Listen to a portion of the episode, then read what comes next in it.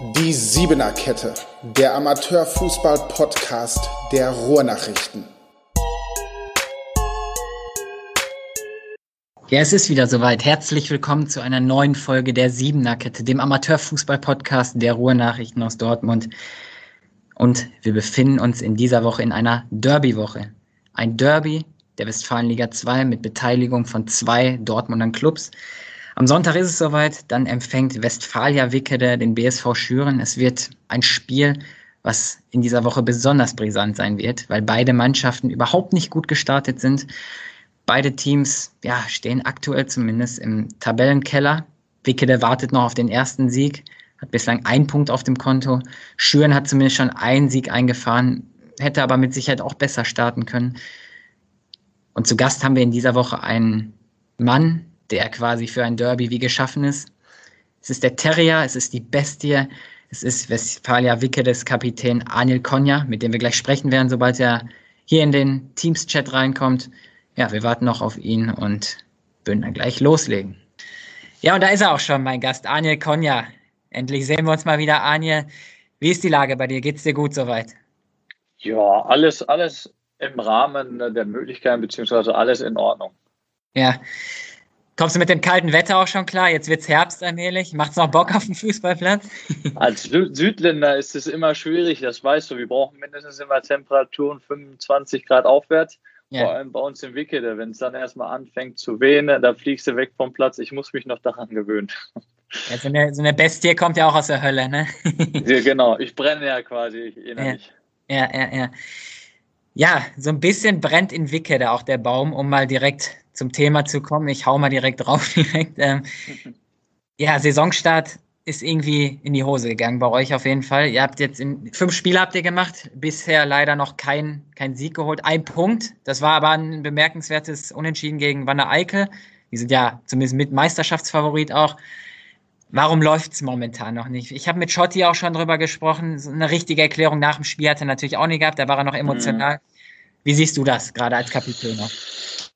Also ich habe mir natürlich auch Gedanken darüber gemacht. Ich meine, man ist im regen Austausch mit dem Trainerteam, mit einigen Spielern, ähm, zumal man ja sagen muss, die Vorbereitung war jetzt nicht ganz optimal, aber zumindest auf dem Kron-Hellweg Cup gegen Schüren vor allem und gegen, gegen Kirchhörde sah das sehr gut aus. Ähm, natürlich war uns klar, dass vor allem nach der letzten Saison wir jetzt irgendwie nicht Meisterschaftskandidat oder werden oder direkt oben mitspielen, sondern es war uns schon bewusst, dass wir in Etappen ziehen denken und kleine Brötchen backen wollen und uns so erstmal finden werden.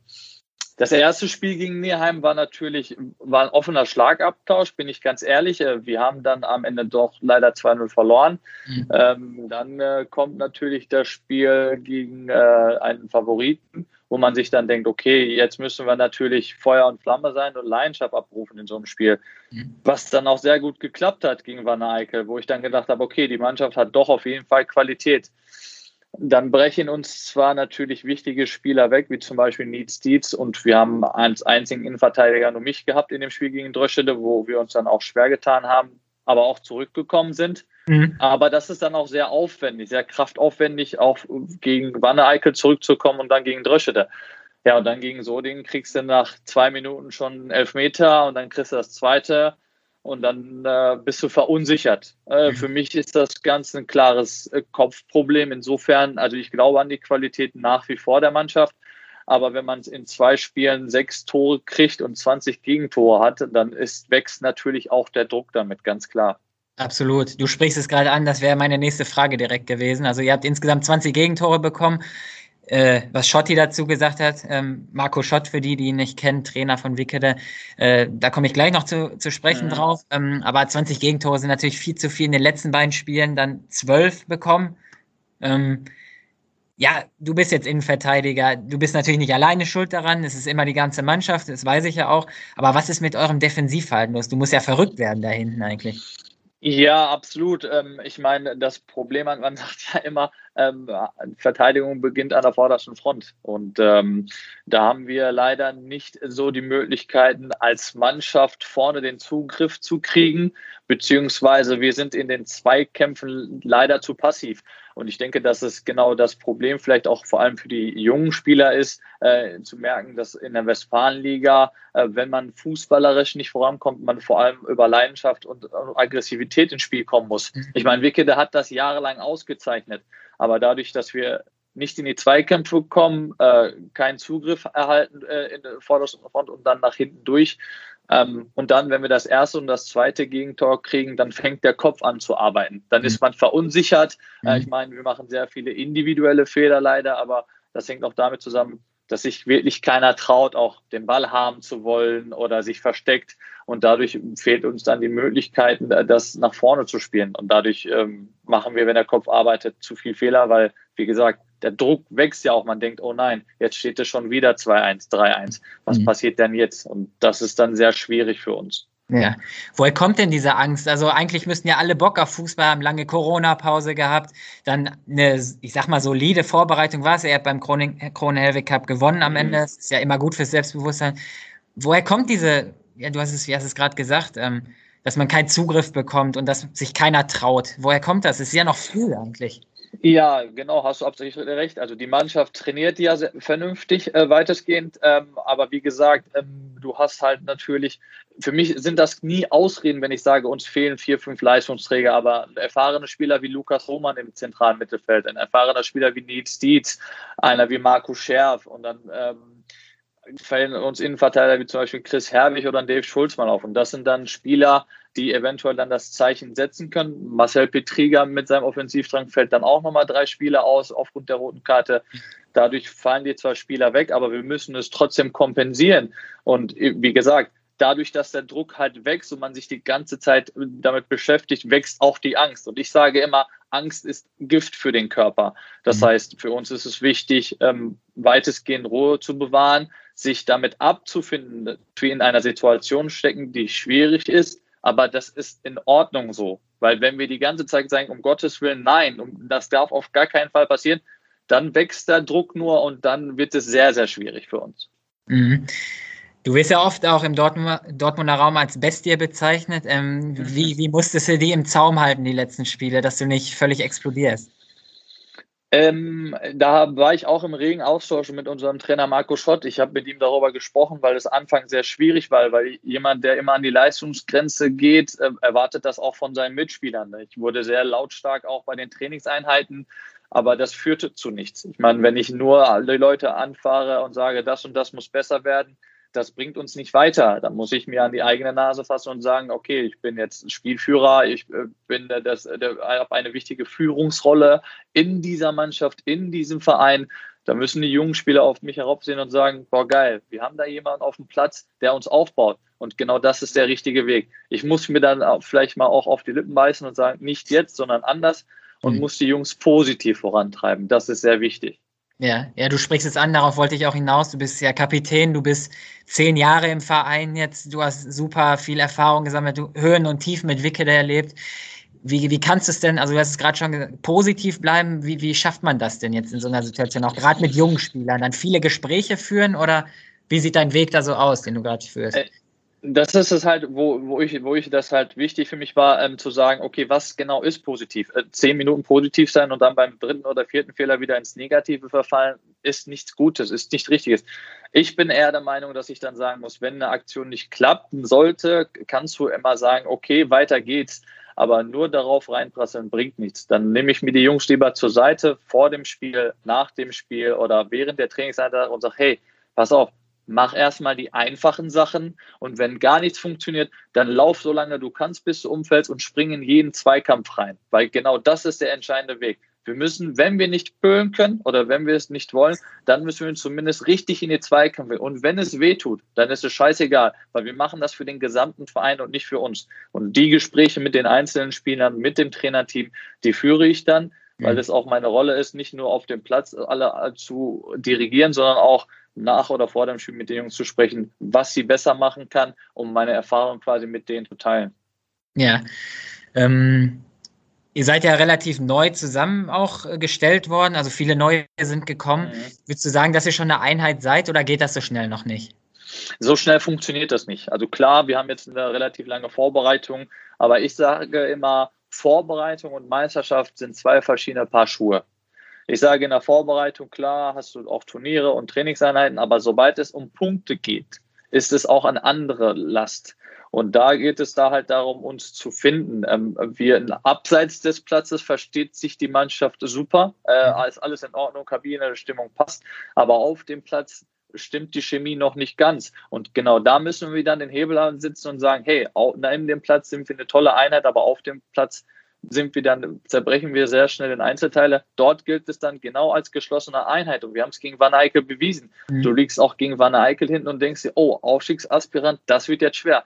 Aber da haben wir uns an der Ehre gepackt, gemeinsam mit dem Trainer und sind dann zurückgekommen. Das zeigt, dass die Mannschaft intakt ist und dieses Gefühl müssen wir wieder rausholen. Mhm. Ich glaube, nach dem Sodingen-Spiel, da hat die Kollegin dich angerufen, da sagtest du, genau. du kannst überhaupt nicht schlafen momentan so richtig wegen des Spiels. Richtig. Wie viel nimmst du von, von Wickede momentan mit nach Hause auch? Belastet dich das auch privat? Ja, äh, also ich bin ja so ein Kopfmensch und auch jemand, der mit Emotionen immer dabei ist. Ähm, nach den Spieltagen sitze ich dann immer länger am Platz und ähm, versuche das Ganze auch aufzuarbeiten. Dass es dann sonntags meist nicht klappt, ist, ist, ist, ist ja klar. Ähm, es kommt auch schon mal vor, dass ich dann äh, mit meiner Freundin darüber rede und sage, heute möchte ich nicht über das Fußballspiel reden, sondern man versucht es einfach wegzulassen und eine Nacht darüber zu schlafen. Wenn man nur nicht schlafen kann, ist es dann natürlich schwierig. Aber dann montags versuche ich dann auch mit meinem Trainer Marco Schott oder mit Daniel Dukic darüber zu reden, was wir besser machen können, damit dienstags bei der Einheit das dann umgesetzt wird. Aber ja, du hast recht, ich nehme es mit nach Hause, aber ich versuche es trotzdem nicht zu sehr auf meinen privaten Bereich zu übertragen, was aber auch sehr schwer fällt. Kann deine Freundin dich denn dann pushen, irgendwie von wegen Kopf hoch, Anje, wird schon wieder? Quatscht ihr dann so auch wirklich? Ja, also das, das ist ja das Wichtige. Also wenn man darüber spricht, dann kann man es auch einfacher verarbeiten. Ich bin der mhm. Meinung, wenn ich das jetzt nur in mir trage, dann wird es an einer falschen Situation wieder aus mir ausbrechen. Deswegen wäre es auch wichtig, auch, und das meine ich halt, Gespräche offen und ehrlich führen, auch mit, mit, mit allen Beteiligten daran, wie können wir es besser machen, und äh, wie können wir uns dem Ganzen stellen, statt das nur in sich mit sich zu tragen und nicht darüber offen und ehrlich zu kommunizieren. Ja. Du hast gerade das Thema Angst auch kurz angesprochen, bei, bei jungen Spielern vielleicht auch. Hast du, du hast jetzt die letzte Saison natürlich, da habt ihr lange gegen den Abstieg gekämpft, dann wurde sie abgebrochen, die Saison. Hast du auch Angst, dass Wickede vielleicht absteigt? Ich habe keine Angst davor, sondern ich muss mich ehrlich gesagt mit dem Gedanken einfach befassen, sondern äh, ich muss mich einfach damit auseinandersetzen und sagen, wir stecken gerade in einer schwierigen Situation, aber ich habe eine Führungsrolle trotzdem. Und wenn die jungen Spieler auf mich hinaufsehen, dann muss ich denen das Gefühl vermitteln, alles ist okay, klar, wir haben eine schwierige Situation, aber wir arbeiten daran. Und wenn es, das, wenn es das letzte Hemd ist, was ich für den Verein dann gebe, um euch mitzuziehen, dann tue ich das. Und genau dieses Gefühl versuche ich meinen Mitspielern eben mitzugeben. Ja. ja, die Saison ist ja auch noch lang. Ne? Klar, ihr seid jetzt echt nicht gut gestartet, aber ihr habt noch so viele Spieltage. Ne? Ähm, andere, andere Mannschaften werden auch noch schwierige Situationen bekommen mit Verletzungen und so. Da ist ja noch alles möglich. Ne? Also ihr braucht nur zwei, drei Siege, dann seid ihr auf einmal wieder irgendwie, weiß nicht, Neunter oder so. Ne? Es geht ja schnell, die Ligen auch. Genau, wir, wir, wir, genau das ist der richtige Ansatz. Also insofern, wir müssen uns beschäftigen mit dem Gedanken, wo wir aktuell stehen, äh, was passieren kann, in alle Richtungen denken, uns damit befassen und dann von Spiel zu Spiel gucken und dann, ich hoffe es, äh, im nächsten Spiel im Derby dann abrufen zu können, äh, was uns auszeichnet.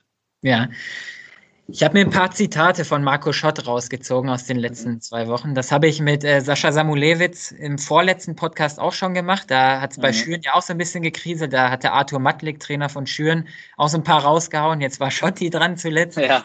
Ich würde dir die nach und nach, es sind insgesamt fünf Stück, ich würde okay. dir die nach und nach vorlesen und du sagst mir einfach zu jedem Zitat, was du das so einschätzt und ja, wie du dazu stehst. Ne? Klar. Okay.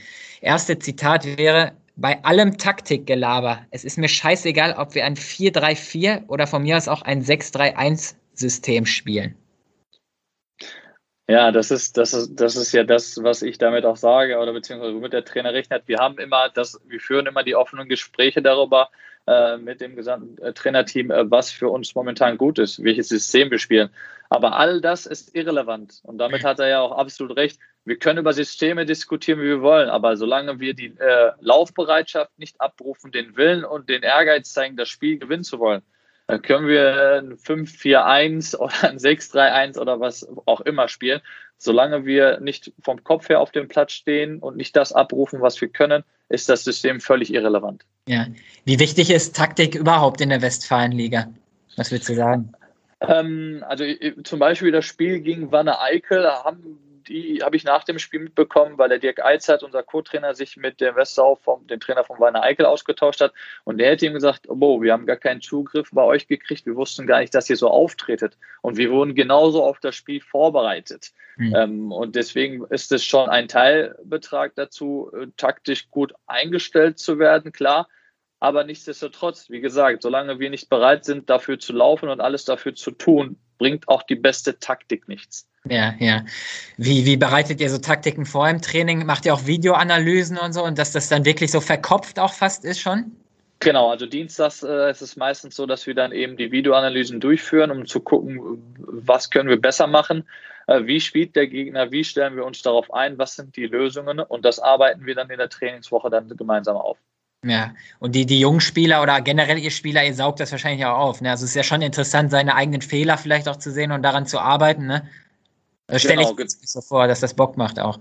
Muss es ja auch. Also man muss auch Eigenkritik einstecken können. Ne? Man darf nicht sagen, okay, wenn der Trainer mich oder äh, der Videoanalyst mich jetzt, was heißt, an den Pranger stellt, aber mir meine Fehler aufzeigt, dann muss ich das auch akzeptieren und gucken, dass ich es besser mache, statt zu sagen, äh, nee, das, was du da erzählst, das ist nicht richtig, das nehme ich nicht an. Weil im Endeffekt will jeder, auch alle im Trainerteam, nur, dass wir weiterkommen. Und deswegen hm. finde ich solche Sachen auch sehr wichtig.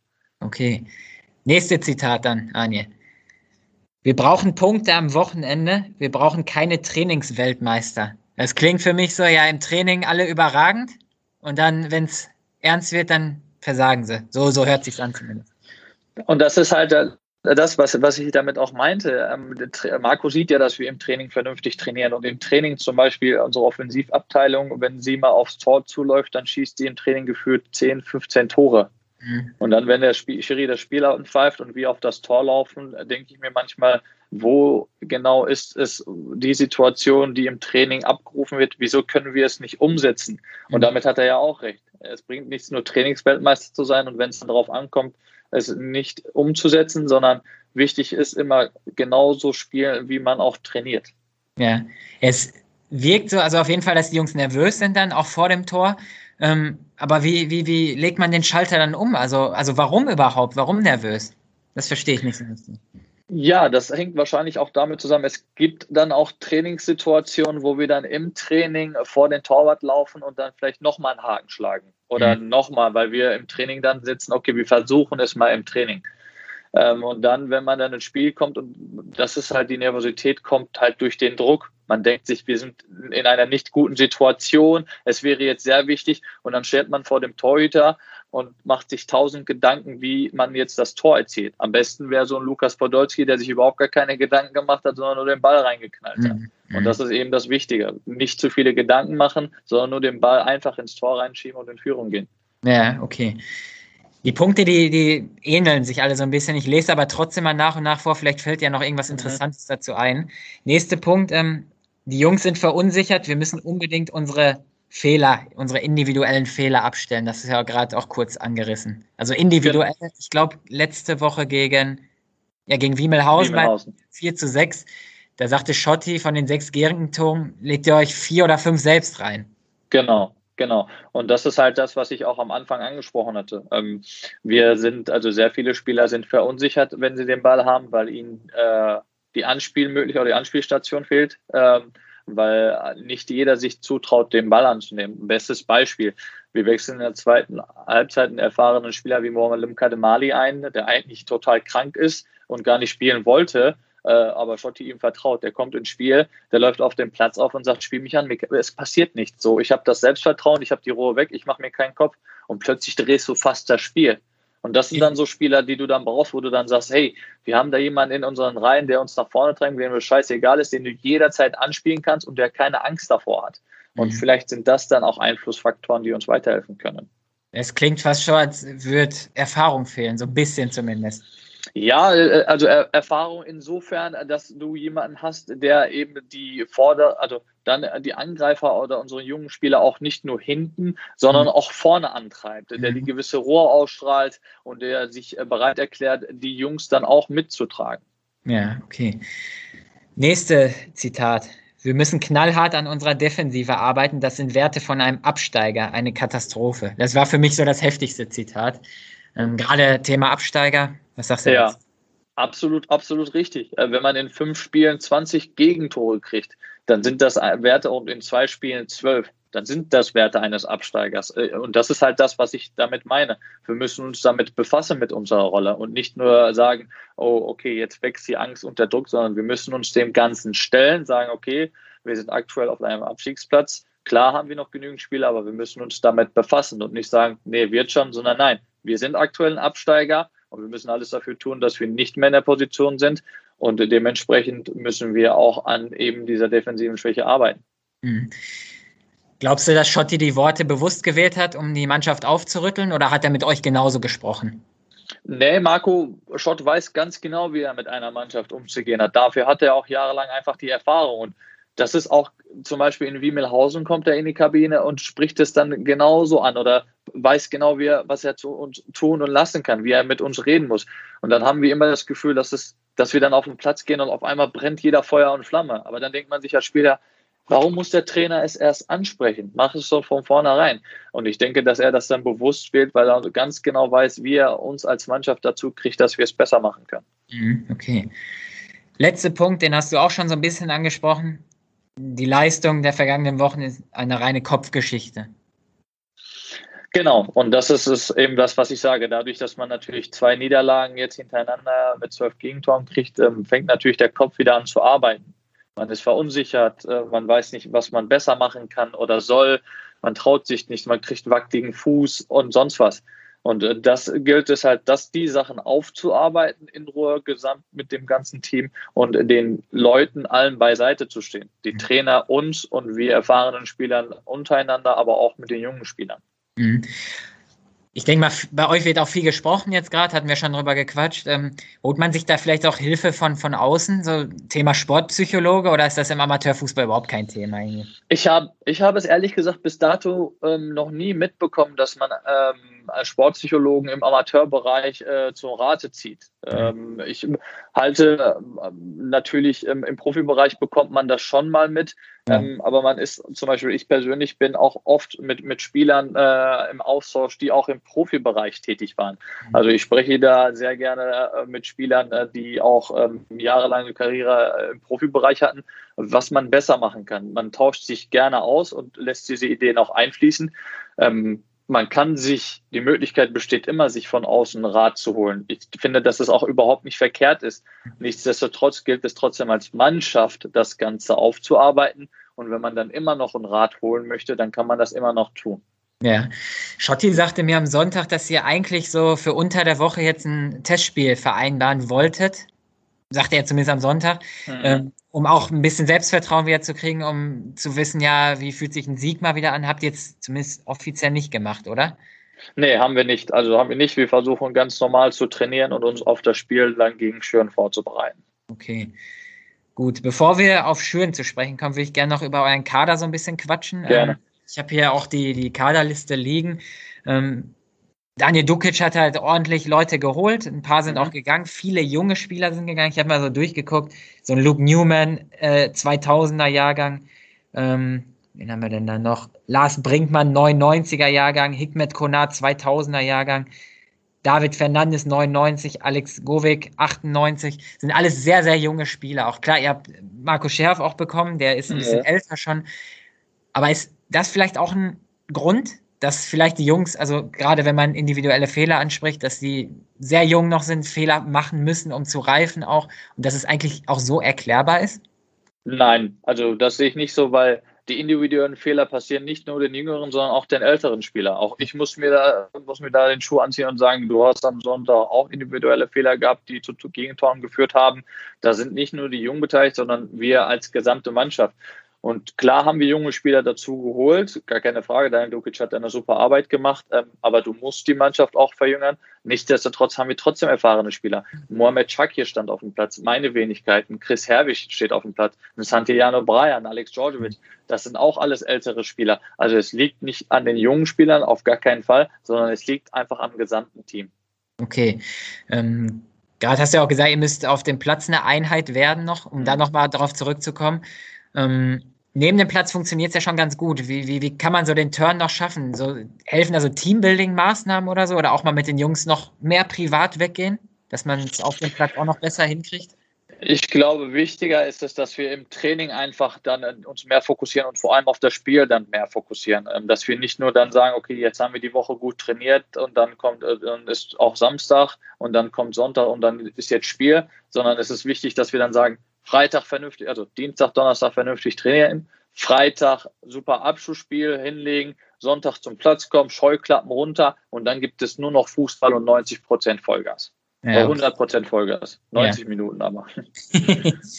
Glaube ich. Ähm, ja, so ein paar Ausfälle hast du gerade schon angesprochen. Mhm. Markus Schärf ist ja jetzt auch dazugekommen. Der, der fehlt jetzt auch länger. Der war, glaube ich, ein, ein, Aktivposten in den ersten Spielen auf jeden Fall. Ja. Ja, wie bitter ist das? Wenn du dann gute Qualität holst und die bricht dir dann auch noch weg. Ich, wie sagt man immer so auf gut Deutsch, hast du Scheiße am Schuh, hast du Scheiße am Schuh? Das ist dann ungefähr so. Also, wie gesagt, er, erst bricht uns Needs Dietz weg oder vorher schon Lukas Hohmann bei dem Kron Helwig Cup, ja. der eine sehr wichtige Stütze ist, dann Needs Dietz. Markus Schäff war sehr gut drauf in den Spielen, hat auch seine Tore erzielt und, und, und seine Assists gemacht. Und dann kommt halt alles immer auf einen. So, dann hast du Verletzte, die ausfallen, dann hast du natürlich Spieler, äh, Spiele, die du dann verlierst, äh, wo du dann nicht mehr zurückkommst. Ähm, dann kommt alles auf einmal. Ich sag, wenn du oben bist in den oberen Tabellenhälften, dann schießt du Tore ohne Ende und verteilst alles und alle sind gesund. Wenn du im unteren äh, Drittel bist oder in der unteren Hälfte bist, dann kommt alles auf einmal. Mhm. Gut, dann sind wir schon beim Sonntag. Also irgendwie, irgendwie ja, ihr braucht unbedingt einen Sieg, anders geht es ja gar nicht. So gegen Schüren, das wäre, glaube ich, nicht nur doppelt gut, das wäre zehnmal gut, wenn mhm. ihr das schaffen würdet. Ähm, ich bin jetzt noch gar nicht so lange hier in Dortmund, sechs ja. Monate jetzt. Ich habe ein Dortmunder Derby, glaube ich, also zumindest in der Meisterschaft, doch Kirchhörde gegen Türkspor habe ich schon gesehen, mhm. aber in der Westfalenliga zumindest noch nicht. Beschreib mir mal das Derby Wickede gegen Schüren. Was ist charakteristisch? Wie wichtig ist das im Dortmunder Amateurfußball auch und wie wichtig für dich? Ich finde, jedes Spiel ist, also für mich persönlich ist jedes Spiel wichtig. Da ist es nicht nur entscheidend, welcher Gegner kommt, sondern ähm, wie man das Spiel angeht. Derbys sind immer, haben einen besonderen Status insofern, man kennt mehr Spieler. Man kennt den einen oder anderen aus dem privaten Bereich. Sascha Samuel kenne ich auch schon seit Jahren und auch von der Siebener-Kette jetzt. Aber ein Soto Stratakis, mit dem ich Kamil Betnarski, den hat man auch jahrelang verfolgt. Und Derbys sind dann eben das, was die Westfalenliga eben auch auszeichnet.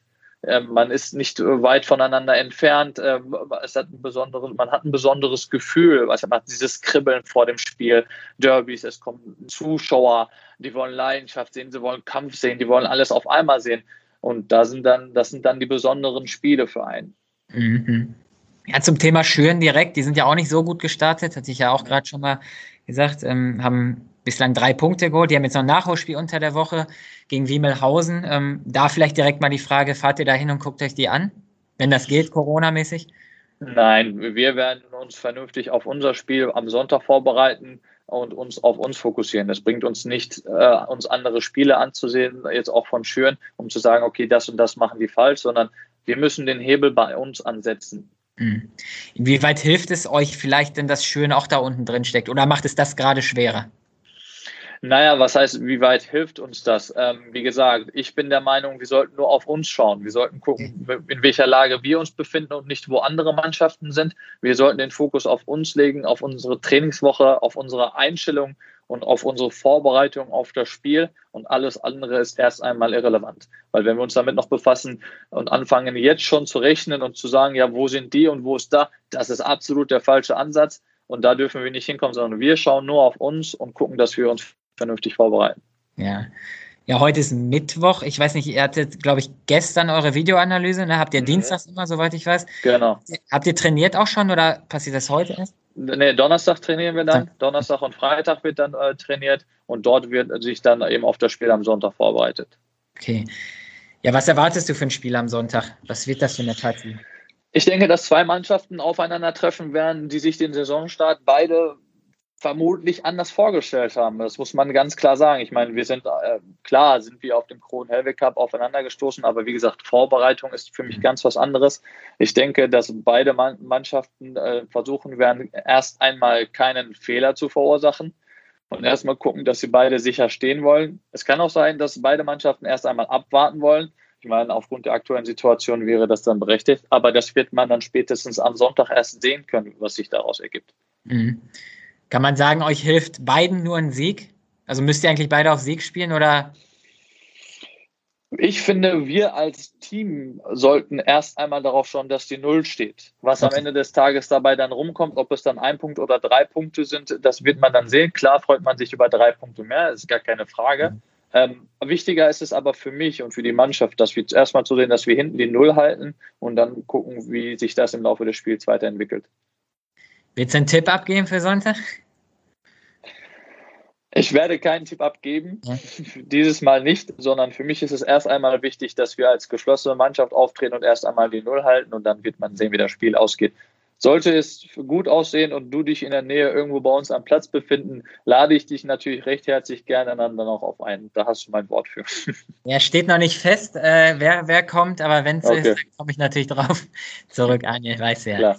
Ähm, ja, wir sind schon fast durch mit den Themen. Ähm, mhm. Abschließend würde ich gerne noch mit dir über die beiden anderen Dortmunder Clubs aus der Westfalenliga sprechen. Ja. Bövinghausen und Brünninghausen. Ähm, ja, Bövinghausen hat sich gefangen jetzt mittlerweile, steht mhm. ja oben mit dabei auch. Ich glaube, ein Punkt sind sie nur noch hinter dem Tabellenführer. Mhm. Ähm, hast du damit gerechnet, dass es dann doch nach dem Aufstieg direkt so gut läuft? Ja, also ähm, wie gesagt, ich bin ja eher immer der Meinung, man sollte sich mal mit seinem eigenen Verein befassen, aber man kommt natürlich im Dortmunder Amateurfußballers mit. Dass Bövinghausen die Qualität dafür einfach hat, das steht ja auch außer Frage. Ich meine, dafür haben die Spieler, die eben Regionalliga und Oberliga Erfahrung haben. Mhm. Und dass die dann äh, das in den, also man kann ja nicht von vornherein, die hat natürlich eine gewisse Unruhe auch, klar. Und das hat sich jetzt anscheinend momentan gelegt. Und dementsprechend ist die Mannschaft auch erfolgreich. Und dafür hat sie ja auch eben die Qualität. Mhm. Der Brünninghausen, FC Brünninghausen ist ein Verein ähm, mit, mit Florian Gondrum und Rafik Halem, äh, die ein solider geführter Verein ist. Die, da bekommst du überhaupt nicht mit. Man hat immer so das Gefühl, Brünninghausen ist immer eher so unter dem Radar, mhm. aber dementsprechend ist ja auch die Leistung. Äh, die sind sehr solide gestartet, sind sehr erfolgreich und äh, das spricht auch eben für Team. Ich sage immer, ähm, man muss auch die Leistung des anderen Gegners auch einfach mal Respekt zollen. Äh, und deswegen machen die das gut. Äh, ist auch alles soweit für die in Ordnung. Aber wie gesagt, mir persönlich ist es natürlich wichtig, dass wir da aus der Situation, wo wir uns in den nächsten Spielen erst einmal befreien. Mhm. Hat dich in der Liga sonst irgendwas überrascht bislang? Ich weiß, es ist noch sehr, sehr früh, wie gesagt, aber so die ersten Tendenzen sind ja schon da. Ja, ähm, was heißt überrascht? Also ähm, ähm, Borussia Dröschede als Aufsteiger ist natürlich super durchgestartet, äh, muss man natürlich dazu sagen. Ähm, ich kann die ein, zwei Spieler, ja, ähm, dass diese so erfolgreich sind, okay. Dass man natürlich die Aufstiegseuphorie nimmt man natürlich immer mit, ähm, aber dass sie sich nach den Spielen etablieren, ist gut. Ähm, Sodingen habe ich jetzt auch angetroffen. Das war jetzt nicht nur gegen uns erfolgreich, sondern die sind ja auch sehr äh, äh solide gestartet. Jetzt sind ähm, Erster gerade. Genau, genau. Und äh, das ist ja auch sehr erfolgreich, weil äh, man vielleicht damit auch nicht gerechnet zumal die auch letztes Jahr fast abgestiegen sind. Das sind so eventuell die Überraschungen. Aber ansonsten, ja, ist jetzt nicht so, wo ich sagen würde, oh wow, damit habe ich jetzt gar nicht gerechnet. Ja, es, ich gucke gerade die Tabelle auch nochmal. Es ist sehr, sehr eng. Also den, also Brünninghausen und Sodingen. Brünninghausen ist siebter, Trend zwei Punkte gerade mal. Mhm. Mhm. Und ja, auch, auch im Abstiegskampf natürlich noch alles offen. Ne? Wie gesagt, ja. Spieltage da erst rum. Aber ich, ich denke schon, es ist eine sehr, sehr enge Liga, die es ja werden mhm. wird. Ähm, mit den fünf Absteigern auch. Also da werden viele Teams, glaube ich, noch zittern müssen. Vermutlich. Ja, ja, also das ist halt, also das ist ja das Besondere an diesem Jahr. Es gibt fünf Absteiger und das heißt, das wird alles eng beieinander sein. Ähm, klar, fünf Spieltage sind noch gespielt. Aber wie gesagt, man muss erstmal gucken, wie sich das in den nächsten Spielen entwickelt, um dann zu gucken, okay, wer steht jetzt wo. Aber es könnte auf jeden Fall eine enge Kiste werden, da gebe ich dir recht. Mhm. Ja, Anil, dann wären wir durch erstmal für heute. Gut. Vielen Dank für deine offenen ich danke Worte. Dir. Immer, ne? ähm, ja, viel Erfolg wünsche ich euch natürlich auch. Danke. Schüren natürlich auch an dieser Stelle. Geht ja nicht anders. Ähm, ja, ist okay. Ja, und äh, wir hören uns die Tage, ne? Mach's gut. Patrick, dann. Ich danke dir für deine Zeit, mein Freund. Ich wünsche dir alles Gute. Bis dann, liebe Grüße an alle. Mach's, mach's gut, ciao. Ciao. Die Siebener Kette, der Amateurfußball-Podcast der Ruhrnachrichten.